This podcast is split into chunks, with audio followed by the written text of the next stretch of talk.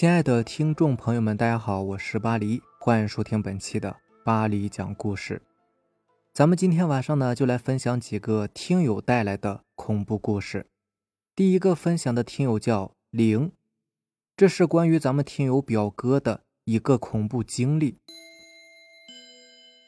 他说，小时候我住在一栋大厦的五楼，有一次我放学回家，在坐电梯的时候。电梯突然在三楼和四楼之间停下了，然后电梯门缓缓地打开。我望出电梯，看见四楼的字样，然后立马又把电梯关上了，因为我们大厦是没有四楼的。三楼过后应该是五楼才对，也就是我住的那层楼。关上电梯门之后，电梯继续上升，随后来到五楼。等我回到家后，把这件事情告诉我妈妈。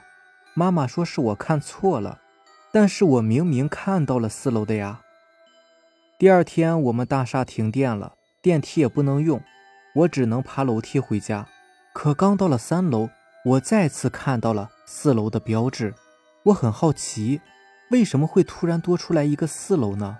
我忍不住的想要去四楼看看，于是我打开了四楼的房间门，往里一看。就看见了一个女尸挂在水管子上。因为听友的表哥也没有再说后续，姑且应该是没有遇到太大的危险，也不知道现在还能不能碰上这个不存在的四楼。不过住在这样的一栋大厦里，感觉还是挺吓人的。如果壮着胆子走进四楼去，没准还真能够看到某个错乱的时空。当然，那估计就回不来了。下面这位听友的名字叫小贾。我爸说，在大概一两年前，我的舅姥爷病逝了。我们村跟舅姥爷的村子离得不是很远，所以我爸就骑着摩托车过去了。他们一会儿人开始安排第二天出殡的事宜。等全部忙完，已经是晚上十点多了。我爸看也没有什么事儿了，就骑着摩托车开始往回走。当时是冬天，村子里面本来也比较安静，所以十点多其实已经挺晚的了。那个村子刚好新修了一条水泥路，我爸就顺着新修的那条路往回走。当经过一个上坡的时候，发现怎么也看不见前面的路了。当晚天气本来是不错的，也没有下雨，可是不知道为什么，透过车灯望过去，就感觉前面有一团雾，什么也看不见。我爸以为是走错了，就开始掉头，结果就这么一直来来回回的，怎么也走不出去。我爸开始有点慌了，知道肯定是遭遇了鬼打墙，索性直接坐下来抽起了烟。大概抽到一半的时候，就看见村子里面有一个人骑着摩托车过来了，然后我爸趁着这个机会赶紧骑上车，跟在那个人后面，然后慢慢的就看见了路。最后晚上也回到了家，我爸也是第一次经历这种事情。还有一次是我大爷给我们讲的。农村人应该都知道，每家每户都是要浇地的，而且浇地呢不是你想浇就能浇的，是需要排队的。有时候轮到你浇地的时候，哪怕是个半夜，你也得去，不然就没时间了。那次我大爷浇地就是浇到很晚。大概是半夜的两三点钟，我们村跟另外一个村之间有一个沙坡头，是一个很高的土坡，算是交界线吧。我大爷浇完地往回走，路过那里的时候，就听见后面有人喊他：“哎，慢点儿，等等我，慢点儿。”这绝对不是幻听。我大爷当时是开着三轮车去的，那种三轮车声音特别大。半夜两三点钟，就算是有人喊，也不可能听得那么清晰呀。然后我大爷就往后面看了看，根本就没有人。因为我大爷年龄也是挺大的了，估计知道是怎么回事毕竟老人对这种事情也不是很害怕的，但也不想带着不干净的东西回家嘛。于是就下车点了一根烟。过了一会儿，等那个声音不见了。才重新发动车子回家的，这招跟听友他爸用的是同一招啊，学会了。下次再遇见邪门的事情，可以先抽根烟，冷静一下。不过听友们也别为了辟邪去学抽烟呐，毕竟吸烟有害健康，能不学这东西就尽量别学。然后接下来我再说一下我自己之前碰见的事情，我不知道是不是碰见鬼了，是个大白天，刚好也是我们村的集市，有很多人，街上就有一个人穿着棉衣棉裤，长头发。长胡子，当时是夏天，也不知道他是怎么回事。那个人去买棉花了，结果就死在了那个卖棉花的那里。我当时刚好从上面往下走，好像也没有多少人围观，我就朝那边看了大概五六秒，就见周围的人眼睛和脑袋特别的大，也不知道这是幻觉还是怎么的，就是感觉有一群大脑袋大眼睛的人一直盯着我看。当时的情况大概是这样的：一开始人们都很正常，就是当我路过那个死人的时候，原本我的注意力也被那个死人吸引住了。我看了那个死人五六秒之后，刚回过神来，就突然发现有好多人围成圈盯着我看，真的特别可怕。我当时反正是被吓得不轻，现在想来呢也是很奇怪，长这么大还是第一次碰见这种事情。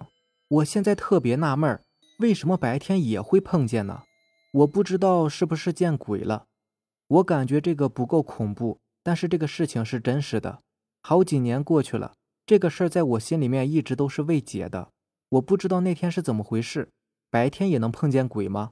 您可以帮我解答一下吗？白天能不能碰见鬼，我不知道。但是呢，如果有一群人盯着你看，这绝对是一件恐怖的事情。尤其是在没有任何思想准备的情况下，突然有一群人看着你，确实能把人吓一跳。黑泽明的电影《梦》里面，第一个单元的故事就是一个小男孩去偷看狐狸去亲，一群变成人的狐狸诡异的走在林间小道上，小男孩躲在一棵大树后面偷看，然后那群狐狸走着走着，突然一扭头，齐齐的看向小男孩的方向，看着还是挺吓人的。其实，一群人突然做出一个反常的行为，本身就很吓人。不过，我想那些大人可能是觉得你一个小孩子不应该看这种事情吧，可能是想提醒你，所以也不用太放在心上。下面这个故事是由咱们的听友在下暖风分享给咱们的。辞职后，我到处在找工作。忽然有一天，我路过我们高中时，不禁陷入了回忆。那是一个星期五，我早早的写完了我们老师布置的物理卷子，然后开始学习化学。这一切都显得那么的和谐。但是到了晚自习的时候，我突然一阵尿急，便跑去厕所了。当我出来时，我听见一些声响，我以为是老鼠，因为我旁边就是一个杂物间，这个杂物间已经荒废很久了。我回到教室继续学习，结果不知不觉的。竟然睡着了。等我睁开眼时，看了一下时间，我的妈呀，已经是午夜十二点了。不知道为什么我的室友没有叫我，甚至班里的老师同学都没有叫我。我走出教室，教学楼的灯都灭了。我想可能是保安关的吧，也就不用麻烦他们再来开了。我摸着黑往外走。当我路过那个杂物间的时候，忽然又听到了一阵声音。这一次我听得非常清楚，哪里是什么耗子呀？这明明就是一个小女孩在哭的声音呐！可是荒废了这么多年的杂物间，怎么可能会有女孩子的哭声呢？难道那个女孩不是人？我想到这儿，撒丫子就跑，想着赶紧回寝室。可是不知道怎么的，本来也就十分钟的路程，可我怎么也跑不出去。我感觉都已经跑了一个小时了。可仍然还在这个杂物间这里。最后我一想，既然出不去，那不妨就进去看看吧。于是我壮着胆子就走了进去。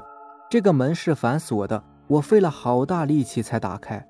可等我刚一走进去，就听见砰的一声，门自动关上了。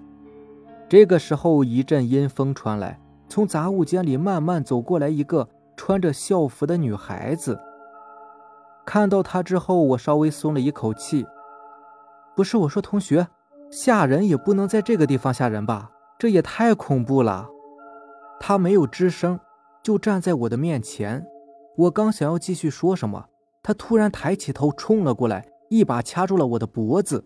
慌乱中，我看到他穿的校服根本就不是我们现在的校服啊，而是以前的老校服。他的手势越来越用力，终于我失去了抵抗的能力，昏死过去。等我再醒来时，已经被人抬出来了，还被校长好一顿的训斥。后来我才慢慢的了解到这个杂物间的故事。这个杂物间以前也是一个教室，当时班里面有一个女同学。经常被人欺负，结果他为了报复，就放了一把火，死伤不少人，这也是导致这间教室被弃用的原因。不过还有一个疑问，校长说这间杂物室层层上了好几把锁，那我到底是怎么进去的呢？下面这位听友的名字叫做好爱智，这是我自己的亲身经历，那是我十七岁时。我夜里跟朋友一起去上网，当时是在农村。我家到街上的路是一条直路，有一条两三米宽的水泥路，两侧是干的水沟，水沟旁就是荒地了，也会有几个坟。其实这条路途中有两个地方有点邪，是听老人们说的，我也不知道为什么邪。一个是一座桥，一个是一条十字路口。这两个地方也是没有人住的，都很荒。我是十点多和我朋友出发的，我朋友是男生，他来接的我。到凌晨一两点的时候，因为我妈老催我回家，不让我夜不归宿，然后我就跟我朋友说，让他送我回去，送到半路就行，接下来一段路我自己走着就可以了。当时我是真的一点都不害怕的，因为没有路灯，所以借着月光。勉强能够看清路，我一边玩手机一边往回走。这条路我实在是太熟悉了，肯定也不会有什么意外。不过看手机的时候就看不清路了，我担心会走偏，于是就想把手机移开，但又觉得没问题，眼睛就一直盯着手机看。在我经历了一场思想斗争后，算是强行把手放下了。结果我发现，我就站在水沟的边上。如果再晚一步，我肯定就掉下去了。算是有惊无险，但回过神来也真的是害怕。于是我赶紧一路小跑着回了家。这件事情就发生在那条十字路口附近的。当时我也就发了两条信息，走的也不是很快。我今年已经二十三岁了，现在晚上我可是不敢那么晚出去了。我一般要是在网吧上网上到那么晚，就直接睡在网吧了。大半夜一两点钟，我可是不敢回家的。不过这个故事也告诉咱们呢，在走路的时候千万不要低头玩手机。行，那感谢咱们的听友给咱们分享的故事，咱们今天晚上呢就分享到这里吧。如果喜欢咱们的节目呢，就点个订阅吧。另外，如果你也有比较精彩的故事想要分享给大家呢，可以给我私信留言。或者是加我的微信 QQ 四五七五幺七五二九四五七五幺七五二九，好的，那让咱们下期见吧，拜拜，晚安。